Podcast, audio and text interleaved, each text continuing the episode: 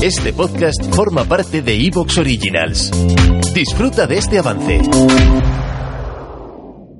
El más allá, ufología, arqueología imposible, encuentros cercanos a la muerte, esoterismo, misterios y ciencias de la frontera que nos llevarán a otra dimensión.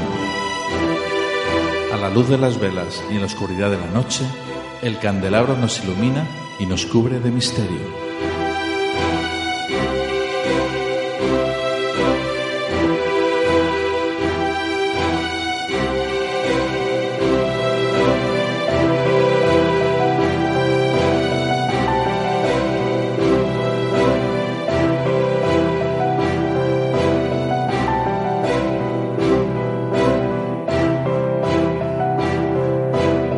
Aquí comienza el candelabro.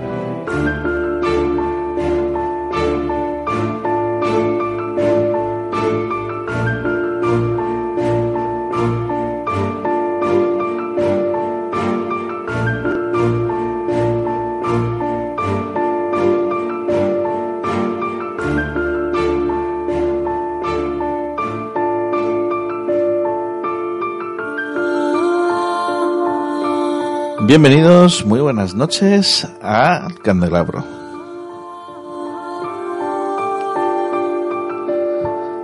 Esta noche estamos aquí reunidos, como siempre, alrededor de las velas de este candelabro.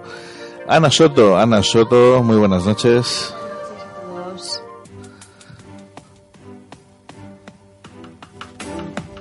Juan Antonio Sosa, muy buenas noches. Buenas noches, Fernando. Buenas noches, compañeros. Y buenas noches, escuchantes. Antonio Castellano, muy buenas noches, Antonio. Hola, buenas noches, compañeros y oyentes. Ana Soto, muy buenas noches. Buenas noches.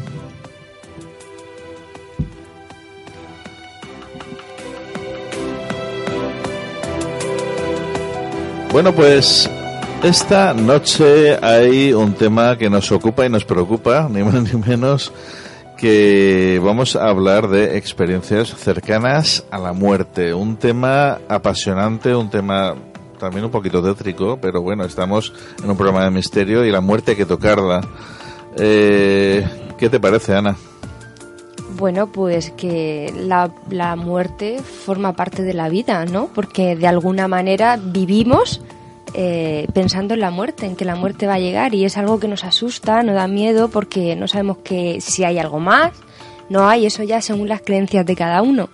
Entonces condiciona nuestra vida muchísimo, desde que somos conscientes ¿no? de que nos vamos a, morir hasta que se nos acerca el día o viene de repente, pero bueno, el caso es que vivimos sabiendo que nos vamos a morir y eso desde luego hay que, hay que asumirlo. Juan Antonio, danos tu opinión.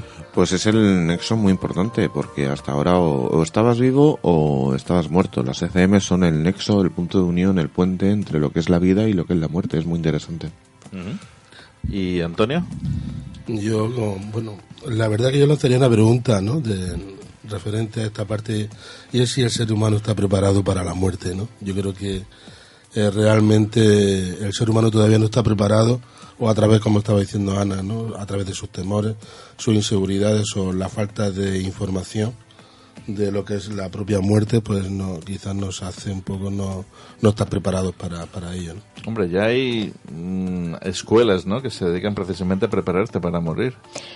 Eh, bueno, en realidad las distintas religiones, sobre todo las monoteístas, eh, básicamente son un refugio para creer en esta vida que luego hay otra.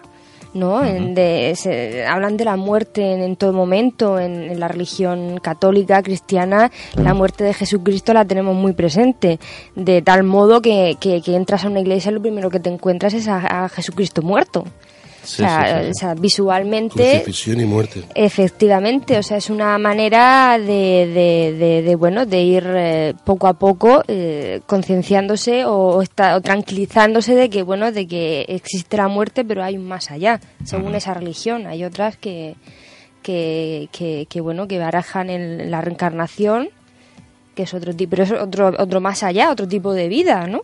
Sí, sí, sí. El caso es que es algo que siempre nos ha preocupado, no es algo de ahora. Y desde luego que haya un- una vía intermedia, como decía Juan, eh, es interesante porque porque parece que se ha tratado siempre fuera de lo normal como con poco rigor científico como que eso son cosas que, que vive gente muy especie porque es especial y no y, y a lo mejor no, no es tan así y. Pues mira por dónde lo que vamos a tocar esta noche es eh, este tema, experiencias cercanas a la muerte, pero además desde un punto de vista académico. ¿Cómo se os queda el cuerpo?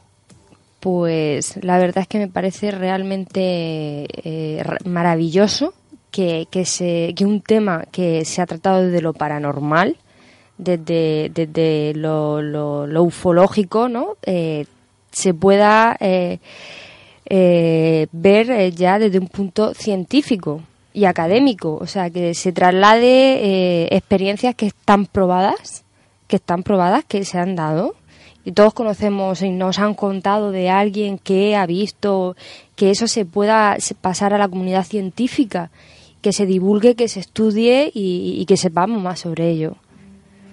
Ya era hora, ya era hora que la comunidad científica y la psicología se ocupara del tema de las ECM, que ha sido hasta hace muy poquito tiempo tema tabú, tanto para los científicos como para los psicólogos. No, realmente lo que estaba ahí, lo, que- lo que estabais comentando, que ya está viendo que tengamos otro punto de vista diferente, ¿no? Como antes siempre ha sido a lo mejor la, los sensibles, las personas más sensibles, que tenían a lo mejor la capacidad de poder sentir o experimentar esa parte o de poder percibir. Y bueno, está bien escuchar también y, otra forma, otro formato o, o lo que cree la ciencia que es el, el ECM. según No ellos. obstante, no son excluyentes. Yo entiendo que, que, que, que, que, bueno, que tienen que entrar en tienen que entrar en controversia para que se saque Totalmente.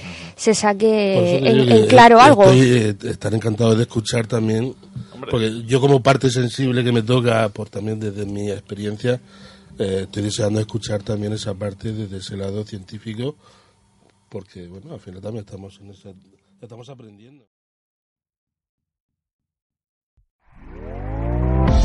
¿Te está gustando lo que escuchas?